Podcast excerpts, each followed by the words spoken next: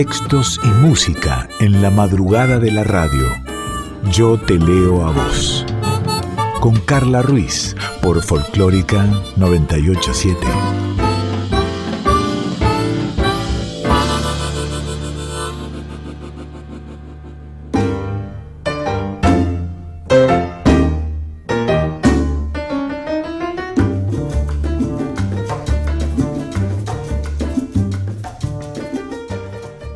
Hola, ¿cómo va? ¿Cómo estás? Bienvenida, bienvenido a Yo Te Leo a Vos, esta hora de música, de palabras, palabras habladas, palabras cantadas, aquí en Nacional Folclórica FM 98.7.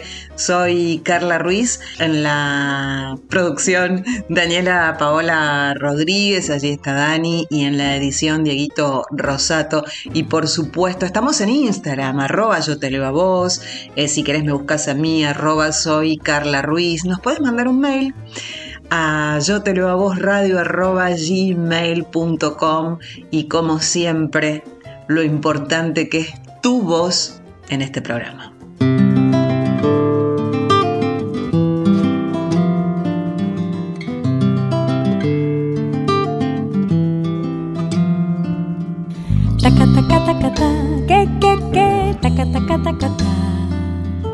Taca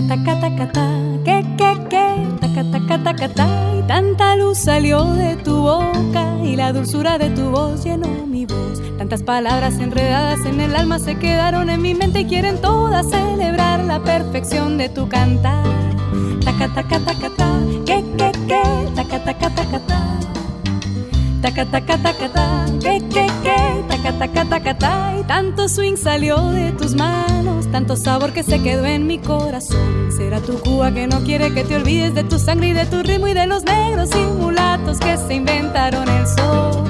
Tu voz es una hoguera, una hoguera encendida por el sol. Tu voz hecha de arena, de arena de viento, mar y ron. Tu voz es una vela, una vela encendida arena, de arena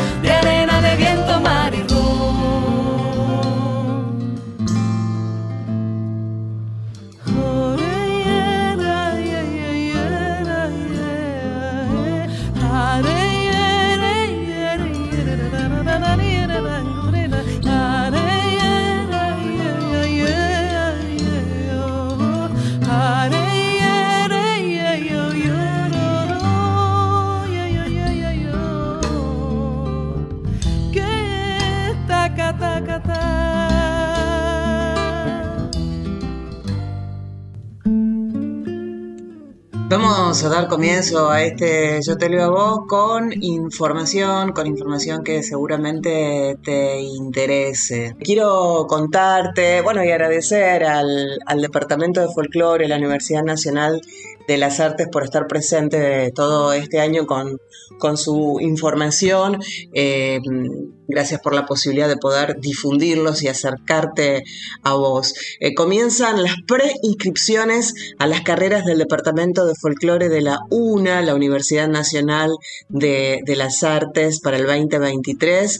El Departamento de la Universidad nos está informando y nosotros te lo trasladamos que del 12 al 14 de diciembre, así que bueno, si lo estás escuchando esto en vivo tenés todo el día de hoy, tal vez lo, lo extiendan un poquito, pues bueno, son solo dos días, están abiertas las preinscripciones a las diferentes carreras que ofrece el Departamento de Folclore de la UNA, que mm, las carreras de pregrado son interpretación de instrumentos criollos, interpretación de danzas folclóricas y tango, interpretación de tango. Y las carreras de grado, licenciatura en folclore, mención instrumentos criollos, licenciatura en folclore, mención danzas folclóricas y tango, licenciatura en folclore, mención tango, licenciatura en folclore, mención culturas tradicionales y licenciatura en artes y pensamiento latinoamericano.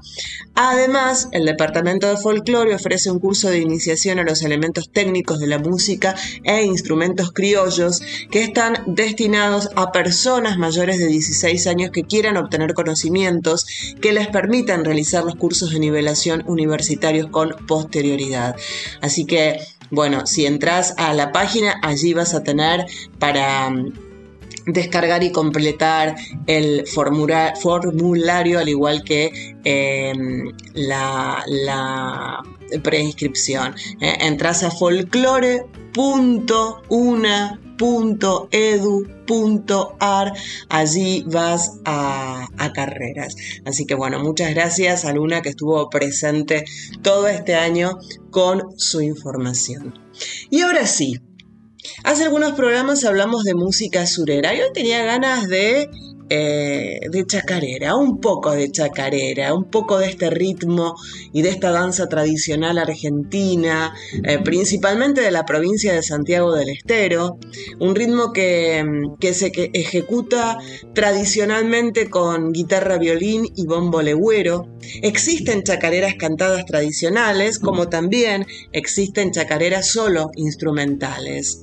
Es bailada por parejas que danzan libremente pero en grupo, con rondas y con vueltas, rítmicamente compás de seis octavos y algunos sostienen que es una danza monorítmica en tres cuartos, mientras que otros sostienen que es una danza birrítmica o polirrítmica con la melodía de seis octavos y la base instrumental de tres cuartos, de tres cuartos, así se dice.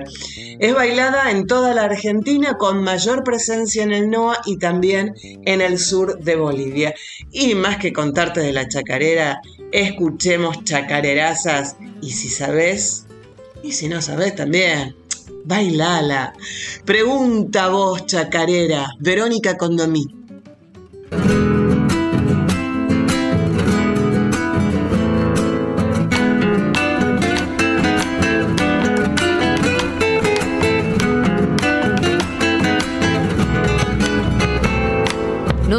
Cómo has nacido, pero sí sé para qué.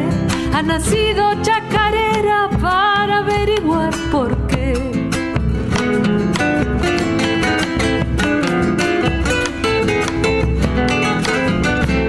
Porque si la tierra es madre de la gente por igual, algunos poseen tanto y otros solo su penar.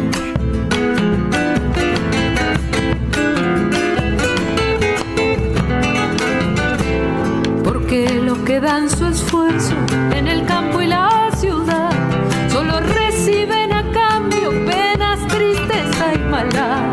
Pregunta vos, chacarera, trata vos de averiguar, porque hay changuitos con hambre y otros que tiran el pan.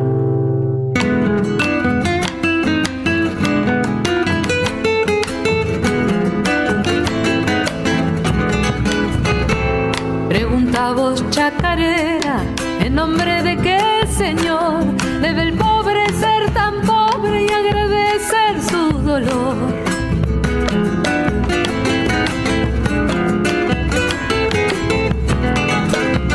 Preguntando chacarera, llegarás a comprender que no hay delito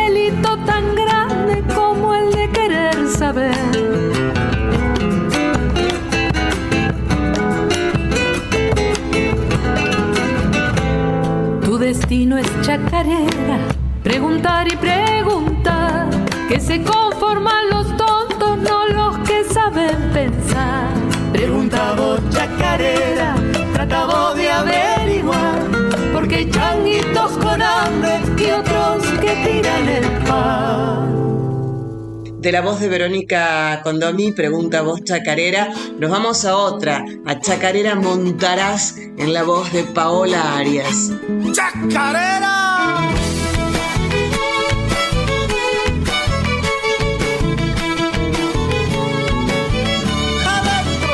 Cuando al monte voy por miel en la brutal desolación, solo existo con mi voz y el bagualear del corazón.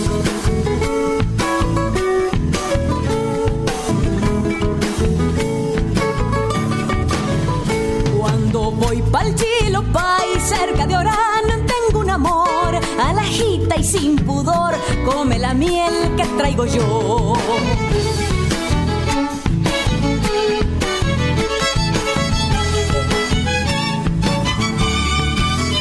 En Vespucio compraré coca y alcohol para la emoción, una gista y una flor para alegrar su corazón aquí, nunca me voy. En el monte sabe Dios, vivo feliz, soy lo que soy. ¡Vamos con la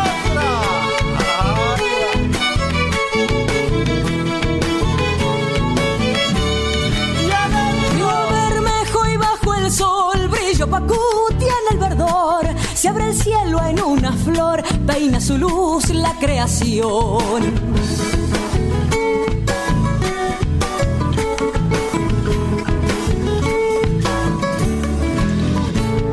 En mi tierra Chulupí vive el Señor conquistador y la lucha se hace cruel, hay que pagar con el dolor.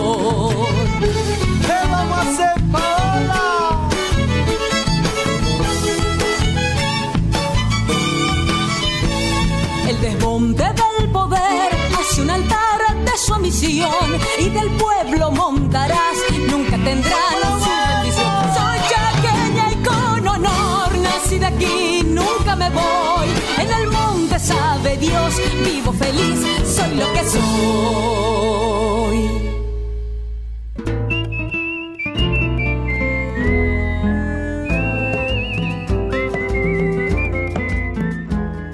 Yo te leo a vos, con Carla Ruiz, por Folclórica 987.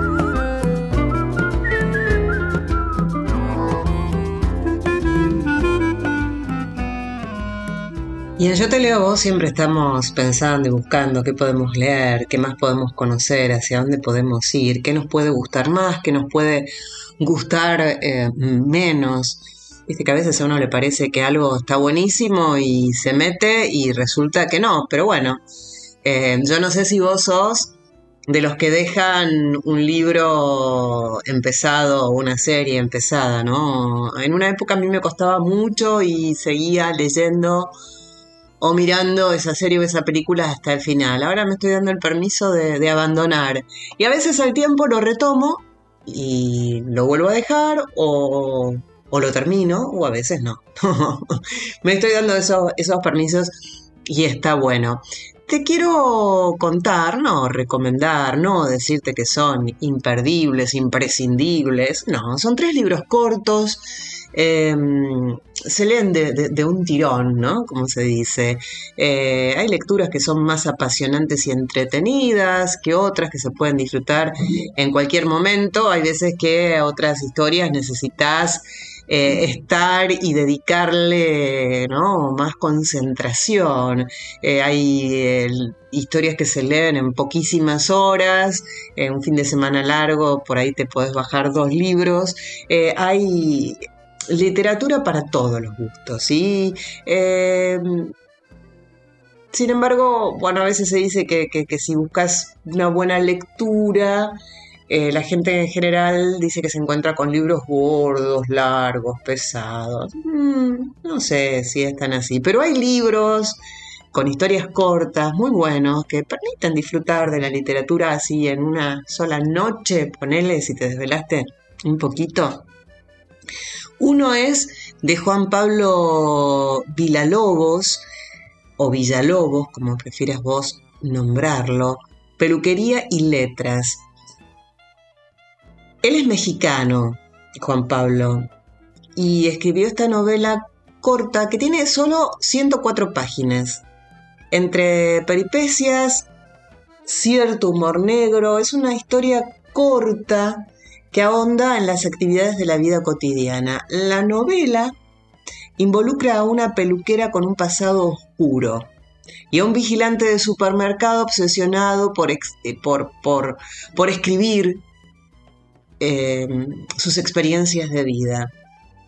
Bueno, entre personajes particulares, una cita al médico para hacerse una colonoscopía, el autor del libro logra ¿eh? profundizar en temas como la salud, también se mete con el éxito laboral, la familia, el amor. Eh, bueno, es, este, es una historia corta de 104 páginas, interesante. Se llama Peluquería y Letras de Juan Pablo Villalobos o Villalobos, como vos prefieras. 1922 de Stephen King es la historia perfecta para vivir en el mundo del señor Stephen en pocas horas. 1922 es una historia de suspenso en la que James confiesa un supuesto asesinato. Según cuenta, mató a su esposa en Nebraska en el año 1922 y por allí se desarrolla este libro muy interesante que tiene 165 páginas. Y mm, otro de los libros cortos que te voy a recomendar es de Luis Sepúlveda, se llama Un viejo que leía novelas de amor. La escribió este chileno en 1989, es una historia ambientada en la selva amazónica. Em, tiene 144 páginas, ¿eh? hoy estamos hablando exacto, ¿sí? el número de páginas. El libro, un viejo que leía novelas de amor, el libro trata sobre un habitante de un pueblo indígena que vive en la selva.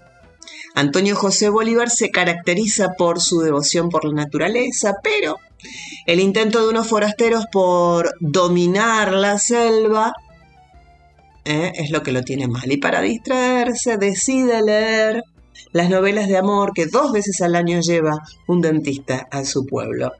Así que bueno, este es un viaje por las lecturas, las aventuras, las emociones del viejo Bolívar. Son ocho capítulos, como te decía, 144 páginas, un viejo que leía novelas de amor del Vicepúlveda. Y de estos ocho capítulos yo te voy a leer el primero.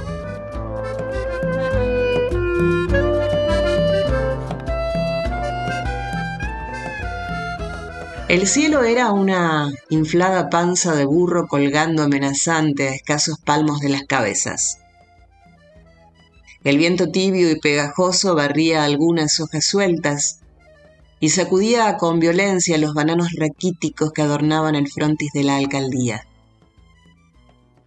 Los pocos habitantes de El Idilio, más un puñado de aventureros llegados de las cercanías, se congregaban en el muelle, esperando turno para sentarse en el sillón portátil del doctor Rubicundo Loachamín, el dentista, que mitigaba los dolores de sus pacientes mediante una curiosa suerte de anestesia oral.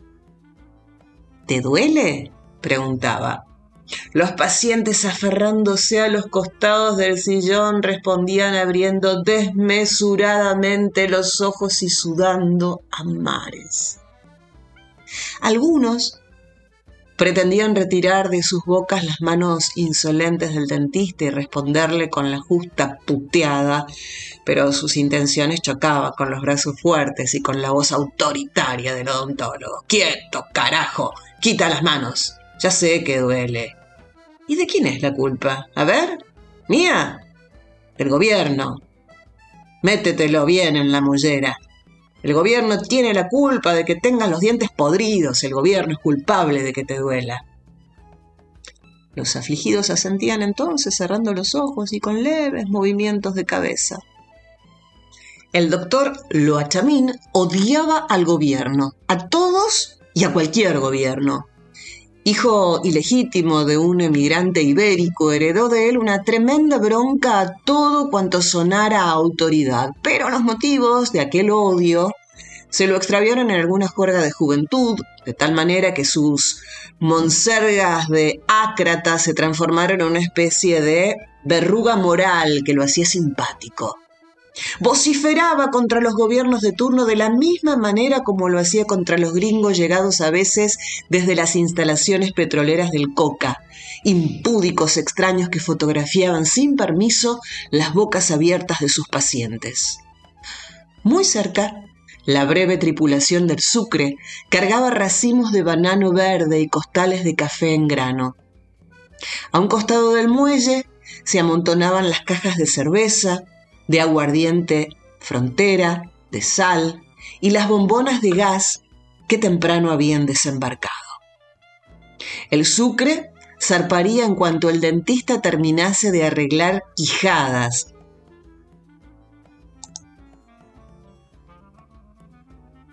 Navegaría remontando las aguas del río Nangaritza para desembocar más tarde en el Zamora, y luego de cuatro días de lenta navegación arribaría al puerto fluvial de El Dorado.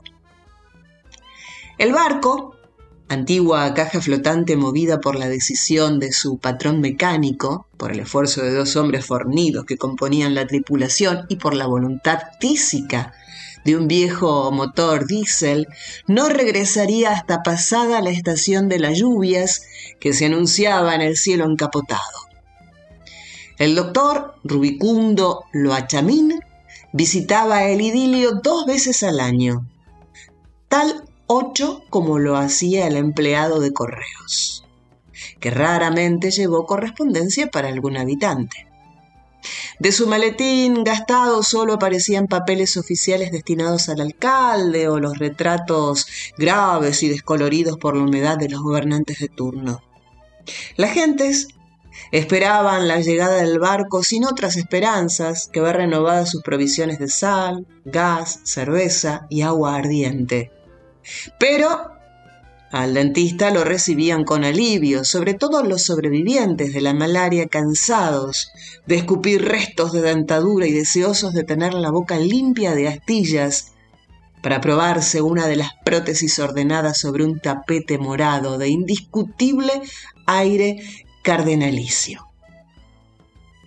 Despotricando contra el gobierno, el dentista les limpiaba las encías de los últimos restos de dientes y enseguida les ordenaba hacer un buche con agua ardiente. Bueno, veamos. ¿Cómo te va esta? Me aprieta, no puedo cerrar la boca. Joder, qué tipos tan delicados. A ver, pruébate esta. Me viene suelta, se me va a caer si estornudo.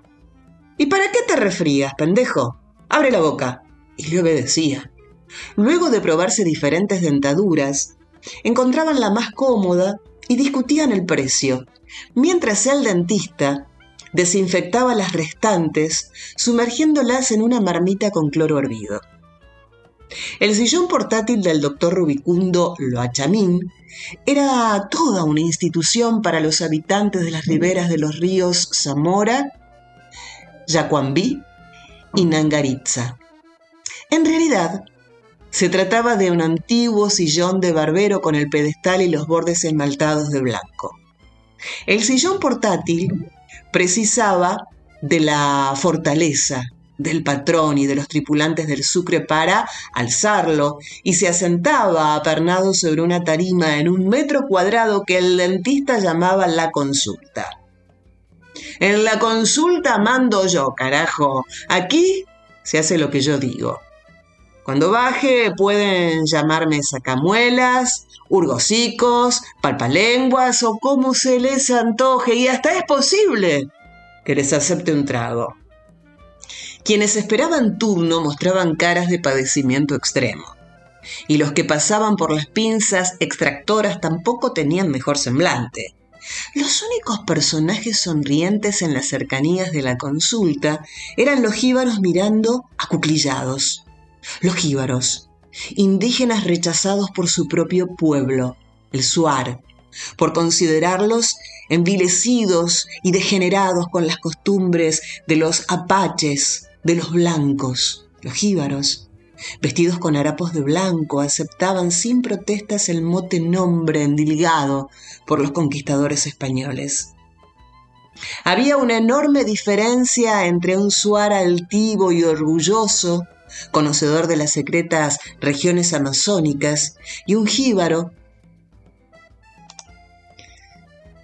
como los que se reunían en el muelle del el idilio, esperando por un resto de alcohol. Los jíbaros sonreían mostrando sus dientes puntudos, afilados con piedras de río. ¿Y ustedes? ¿Qué diablos miran? Algún día van a caer en mis manos, macacos, los amenazaba el dentista.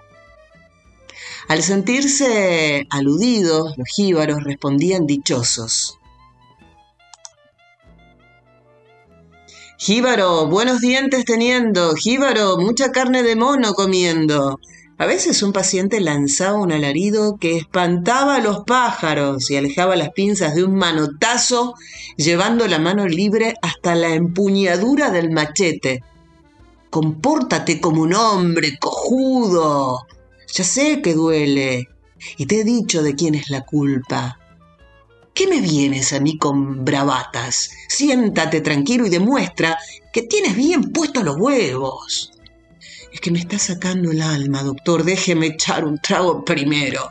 El dentista suspiró luego de atender al último sufriente. Envolvió las prótesis que no encontraron interesados en el tapete cardinalicio y mientras desinfectaba los instrumentos, vio pasar la canoa de un suar. El indígena remaba parejo, de pie, en la popa de la delgada embarcación. Al llegar junto al sucre dio un par de paleteadas que lo pegaron al barco. Por la borda asomó la figura aburrida del patrón. El suar le explicaba algo gesticulando con todo el cuerpo y escupiendo constantemente. El dentista terminó de secar los instrumentos y los acomodó en un estuche de cuero. Enseguida tomó el recipiente con los dientes sacados y los arrojó al agua. El patrón y el suar pasaron por su lado rumbo a la alcaldía. Tenemos que esperar, doctor. Traen a un gringo muerto. No le agradó la nueva. El sucre era un armatoste incómodo, sobre todo durante los viajes de regreso, recargado de banano verde y café tardío semipodrido en los costales. Si se largaba a llover antes de tiempo, cosa que al parecer ocurriría, ya que el barco navegaba con una semana de retraso a causa de diversas averías, entonces debían cobijar la carga, pasajeros y tripulación bajo una lona sin espacio para colgar las hamacas, y si a todo ello se sumaba un muerto, el viaje sería doblemente incómodo. El dentista ayudó a subir a bordo al sillón portátil y enseguida caminó hasta un extremo del muelle. Ahí lo esperaba José Bolívar Proaño, un viejo de cuerpo corrioso al que parecía no importarle el cargar con tanto nombre de prócer. ¿Todavía no te mueres, Antonio José Bolívar? Antes de responder, el viejo se olió los sobacos. Parece que no. Todavía pesto. ¿Y usted? ¿Cómo van sus dientes? Aquí los tengo, respondió el viejo llevándose una mano al bolsillo. Desenvolvió un pañuelo descolorido y le enseñó la prótesis. ¿Y por qué no los usas, viejo necio? Ahorita me los pongo, no estaba ni comiendo ni hablando. ¿Para qué gastarlos entonces?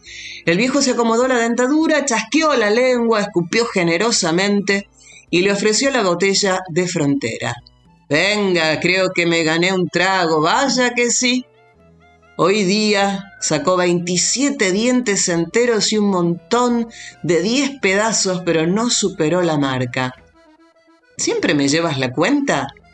Para eso son los amigos, para celebrar las gracias del otro. Antes era mejor, ¿no le parece? Cuando todavía llegaban colonos jóvenes.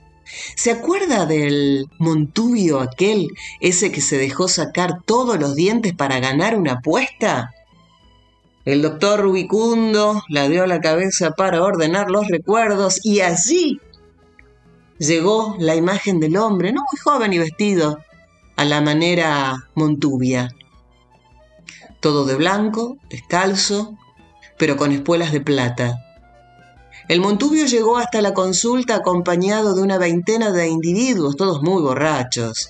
Eran buscadores de oro sin recodo fijo, peregrinos lo llamaban las gentes, y no les importaba si el oro lo encontraban en los ríos o en las alforjas del prójimo. El Montubio se dejó caer en el sillón y lo miró con expresión estúpida. Tú dirás, me los sacas toditos, de uno en uno y me los vas poniendo aquí sobre la mesa. Abre la boca. El hombre obedeció y el dentista comprobó que junto a las ruinas molares le quedaban muchos dientes, algunos picados y otros enteros. Te queda un buen puñado. ¿Tienes dinero para tantas extracciones? El hombre abandonó la estúpida expresión. El caso es, doctor, que los amigos aquí presentes no me creen cuando les digo que soy muy macho. El caso es que les he dicho que me dejo sacar todos los dientes uno por uno y sin quejarme. El caso es que apostamos y usted y yo iremos a medias con las ganancias. Al segundo que te saquen vas a estar cagado y llamando a tu mamacita, gritó uno del grupo y los demás lo apoyaron con sonoras carcajadas. Mejor te vas a echar otros tragos si te lo piensas. Yo no me presto para cojudeces, dijo el dentista. El caso es, doctor, que si usted no me permite ganar la apuesta, le corto la cabeza con esto que me acompaña. Al Montubio le brillaron los ojos mientras acariciaba la empeñadura, la empuñadura del machete, de tal manera que corrió la apuesta. El hombre abrió la boca y el dentista hizo un nuevo recuento. Eran 15 dientes. Y al decírselo, el desafiante formó una hilera de 15 pepitas de oro sobre el tapete cardinalicio de las prótesis. Una por cada diente, y los apostadores, a favor o en contra, cubrieron las apuestas con otras pepitas doradas. El número aumentaba considerablemente a partir de la quinta. El Montubio se dejó sacar los primeros siete dientes sin mover un músculo. No se veía volar una mosca. Y al retirar el octavo, lo acometió una hemorragia que en unos segundos le llenó la boca de sangre. El hombre no conseguía hablar, pero le hizo una seña de pausa. Escupió varias veces formando cuajarrones sobre la tarima y se echó un largo trago que le hizo revolverse de dolor en el sillón, pero no se quejó. Y tras escupir de nuevo, con otra señal, le ordenó que continuase. Al final de la carnicería, desdentado y con la cara hinchada hasta las orejas, el Montubio mostró una expresión de triunfo horripilante al dividir las once ganancias con el dentista. Sí, esos eran tiempos, murmuró el doctor Loachamín echándose un largo trago. El agua ardiente de la caña le quemó la garganta y devolvió la botella con una mueca. No se me ponga feo, doctor. Esto mata a los bichos de las tripas, dijo Antonio José Bolívar, pero no pudo seguir hablando. Dos canoas se acercaban y en una de ellas asomaba la cabeza yaciente de un hombre rubio. Este es el primer capítulo de un viejo que leía novelas de amor de Luis Sepúlveda. Te quedan otros siete, búscalo, léelo. Y después de compartir el primero de los ocho capítulos de un viejo que leía novelas de amor de Luis Sepúlveda, vamos a escuchar a dúo Alpa haciendo Juan del Monte.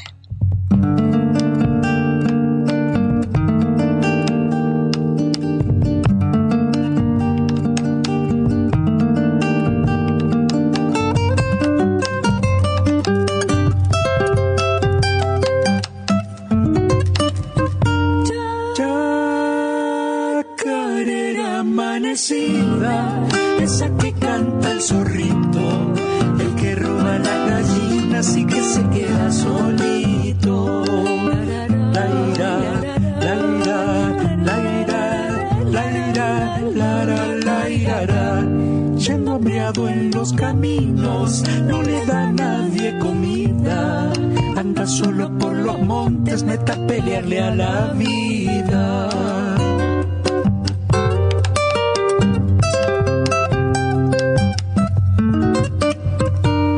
Él no quisiera lavarse, no quiere ser palangana. No hay mujer que no florezca para el zorro cada mañana. Nadie sabe que tiene hijos, que por sus hijitos llora zorritos al que tiene le roba.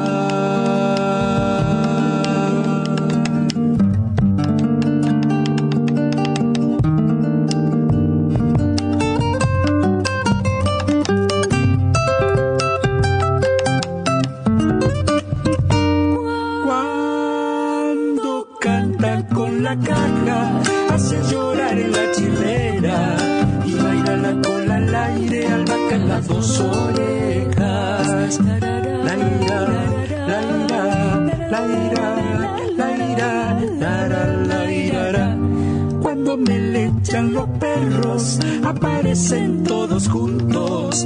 El zorro y los yuyarales, los mismos se les hace humo.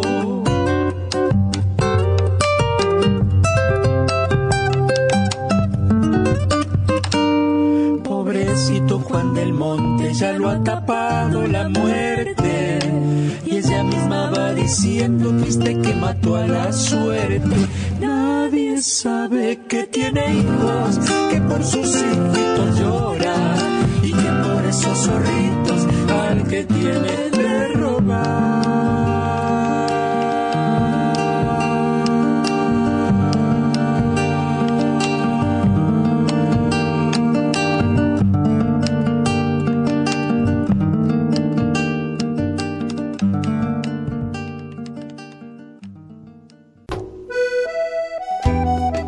Yo te leo a vos. Con Carla Ruiz. Por Folclórica 987. Y seguimos en Yo te leo a vos aquí en Nacional Folclórica o si no, tal vez estés ya en formato de podcast en la página de la radio o en Spotify. Y tengo ganas de leer a Nina Ferrari, Piedra sobre Piedra, una edición de Sudestada, este po- poemario de Nina. Y en el transcurso de, de su libro o prólogo de Natalia Bericat, tiene varios amores. Y me voy a dedicar a leer a los amores. Amor 1. Sé que quizá nos enfrentemos al derrumbe de todo aquello que alguna vez conocimos, y cuando todo termine, para reconocernos tendremos que juntar las partes, poner piedra sobre piedra y armar otras formas de habitarnos, otros altares, otras apachetas. Ya sé que tener muchas ganas, pero no poder vernos todavía es, es el problema más lindo que en este momento podemos tener. Ya sé no es tan fácil como decir yo decreto que sos mi necesidad y urgencia. No es tan sencillo como echarle llave a la puerta y cerrar todas las ventanas. Quizá ni siquiera vale la pena dar vueltas en círculos como si fuera una cuestión de pareceres. Lo único que creo saber, o quizá intuyo, es que cuidarse es la forma más urgente del amor, o acaso la más necesaria. Ya sé, no es tan fácil como darse un beso de buenas noches y mañana todo ha pasado. Ya sé que es un desierto insoportable que la piel se vuelva una frontera. Sé que no es fácil, pero hoy no nos queda otra que intentarlo. Leímos Amor 1 y ahora vamos por el 2. Me pregunto si alguna vez podremos decir todo lo que callamos cuando hablamos. Si podremos distinguir si la vida nos está diciendo no o esperar. Si tendremos el coraje de vandalizar los algoritmos protocolares de las relaciones. Si podremos volver a mirarnos a los ojos después de tanto humo del bombardeo digital. Tu silencio me hace ruido. Y antes de ir al amor 3 y al amor 4, vamos a escuchar a Susana Rinaldi. Fuimos.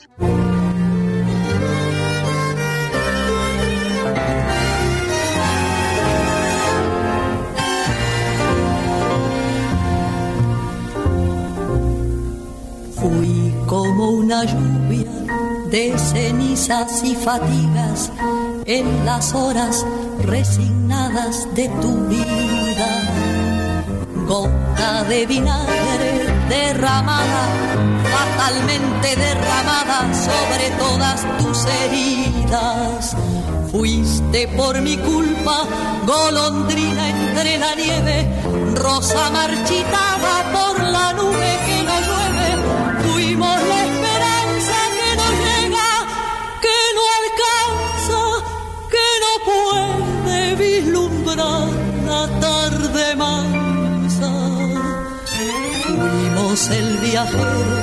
que no implora, que no reza, que no llora, que se echó a morir.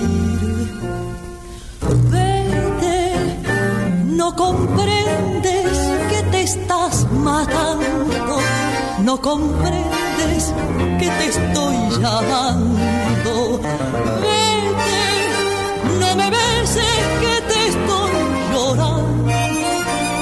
quisiera no llorarte más.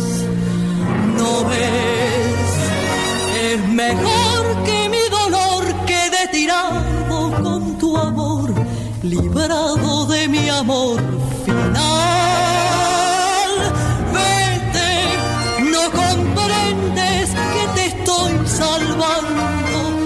comprendes que te estoy llamando. No me sigas, ni me llames, ni me beses, ni me llores, ni me quieras más.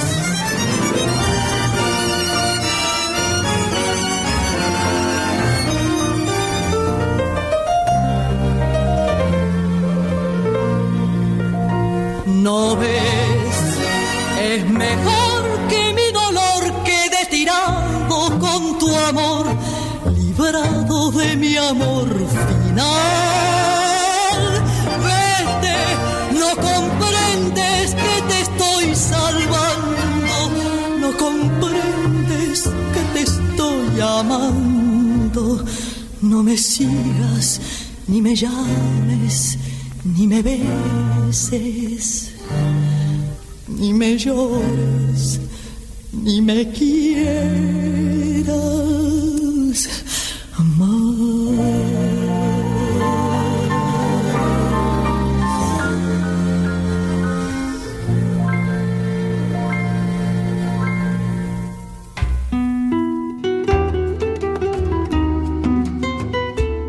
estamos con el libro de Nina Ferrari, Piedra sobre Piedra, y entre todos los poemas que tiene, tiene varios dedicados al amor. Leímos Amor 1 y 2, escuchamos a Susana Rinaldi con Fuimos, y ahora llega el Amor 3. Hoy me acordaba de nuestra primera mañana. Llegué a la cocina y vos leías con un haz de luz, acariciándote la cara. Tenías el mate en la mano, la mirada traslúcida, la almohada marcada. Yo me puse a amasar pan para el desayuno y mientras me cebabas mate, sin que hiciera falta que te pregunte, me empezaste a contar de las eras astrológicas, de las metáforas y las deidades, de los equinoccios y las coincidencias, de las profecías de los pasos de una era a la otra. Y que cada día te preguntabas cómo sería el paso de la era de Pisces a la de Acuario. Según Hess, para nacer hay que romper un mundo, te dije. Y creo que tus ojos aventuraban que nada de esto nos iba a ser fácil. Yo, en cambio, creí que las eras y sus metamorfosis serían prósperas, suaves y felices. No me sorprende. Todo siempre se embellece cuando pasa por tu boca. Seguimos con Nina Ferrari, Amor 4. Cuando todo esto pase, salgamos a la calle Compremos una birra en la plaza, corramos descalzos a las palomas, transpiremos las remeras hasta que no nos quede otra que sacárnosla. Metamos las patas en la fuente, gritemos, bailemos cumbia, hagamos poco con los transeúntes. Salpiquémonos tanto, tanto, todo hasta quedarnos desnudos. Gambeteemos al abrazarnos el agónico pesar de las horas digitales. Por favor, te pido, besame por horas, sin tanto permiso, sin tanto protocolo, sin tanto preámbulo. Esta vez no perdamos el tiempo. No le demos cabida al miedo. Derribemos juntos la dictadura de los algoritmos. Y si vamos a fallar, por favor te pido, fallemos juntos.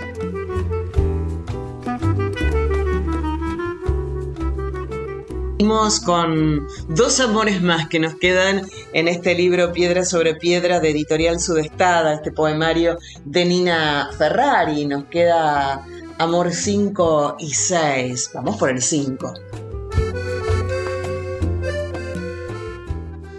Ya no se podía querer así. Me sentía como el asador que nunca termina de disfrutar ni su propio bocado, porque desde el fuego lo tironea el peligro inminente de que si se descuida un segundo, se arruina.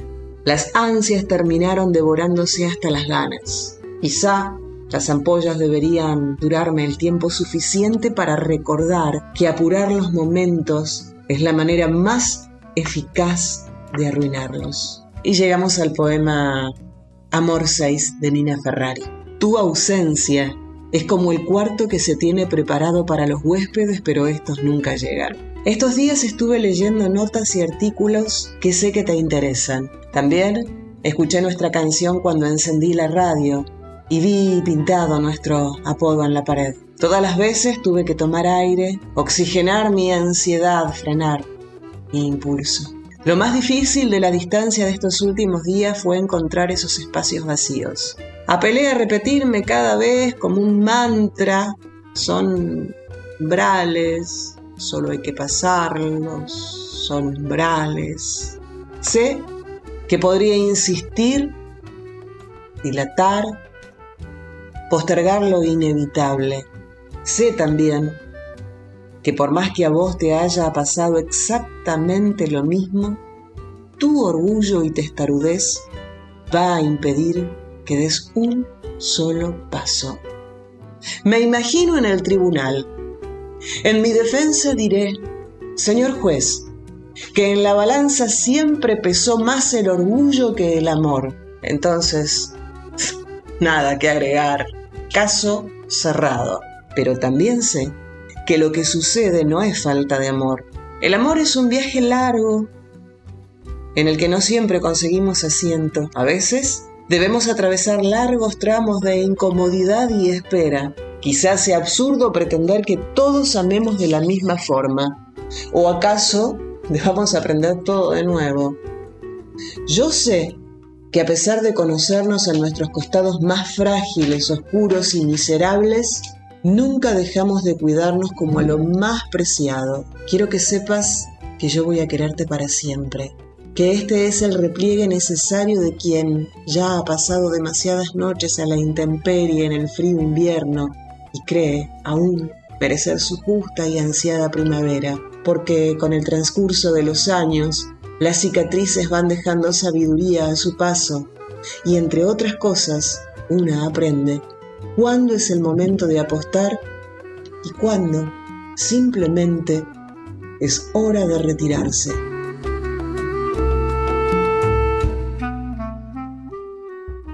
Y así recorrimos estos seis amores del poemario Piedra sobre Piedra de Nina Ferrari, de editorial Sudestada. Julieta Lazo, Fuga de ausencia.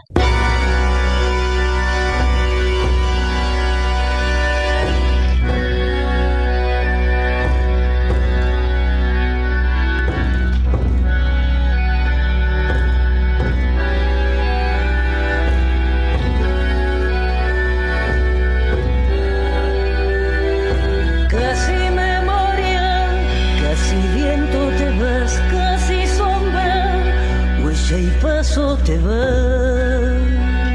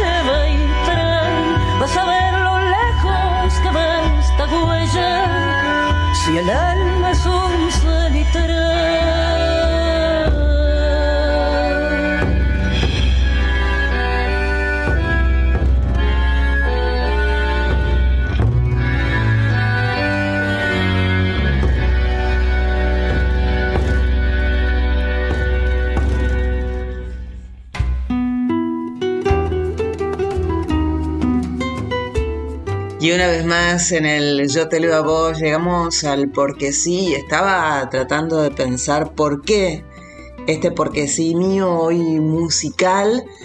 Em, y no sé, porque sí. Muchas veces me pasa que, viene a mi cabeza este tema y a veces lo canto eh, internamente, ¿no? Casi como, como, como un himno, tal vez. No sé.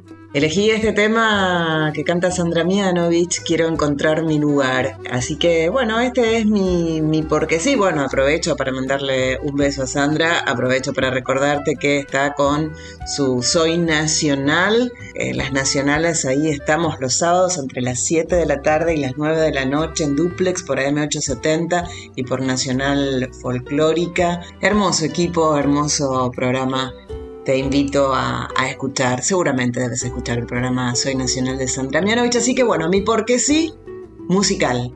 Quiero encontrar mi lugar, Sandra Mianovich.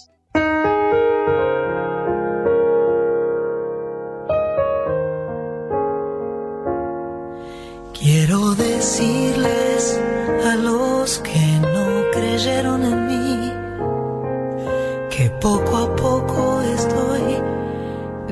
a ser más feliz. Quiero encontrar mi lugar, la gente con quien estar. Muchos no me aceptarán así. ¿Cuánta será la maldad que se percibe hasta acá? Pero la combatiré con lo mejor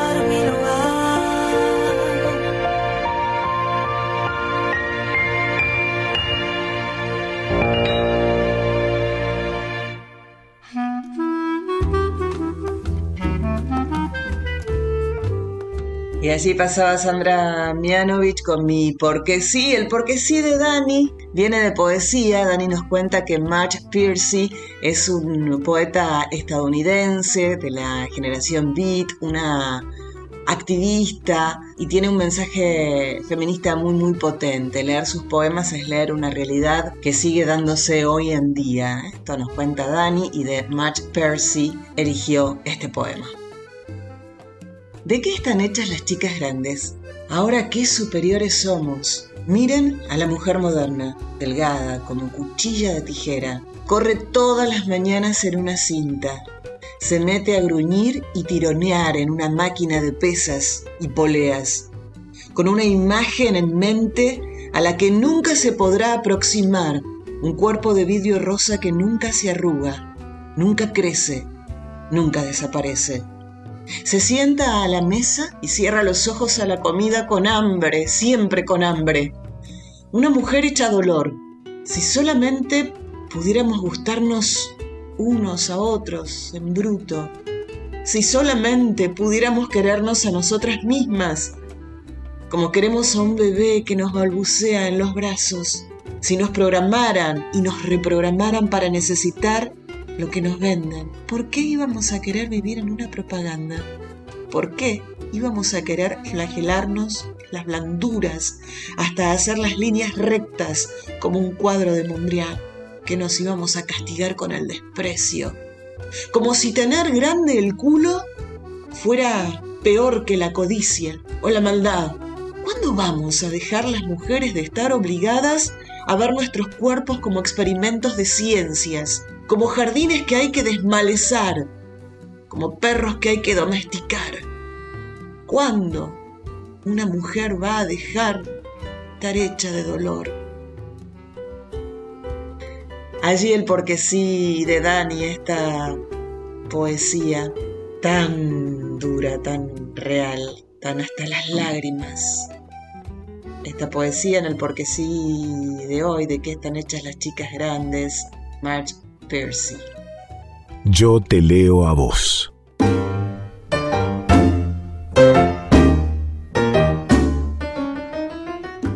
La he pasado muy lindo, espero que se repita. Estás invitada, estás invitado para el próximo. Eh, antes de irme, quiero recordarte que nos podés mandar un mail a yo te leo a vos radio gmail.com, que nos podés mandar un mensaje, que podés seguirnos en Instagram, arroba yo te leo a vos. Y obviamente agradecer a Sin Carballo, a Dieguito Rosato, a Daniela Paola Rodríguez y a vos. Por supuesto, también soy Carla Ruiz y si todo va bien y si todo está bien, en el próximo estrenado miércoles a las 2 o a través del podcast en el momento que más te guste, te espero con otro Yo te leo vos. Tenemos una cita.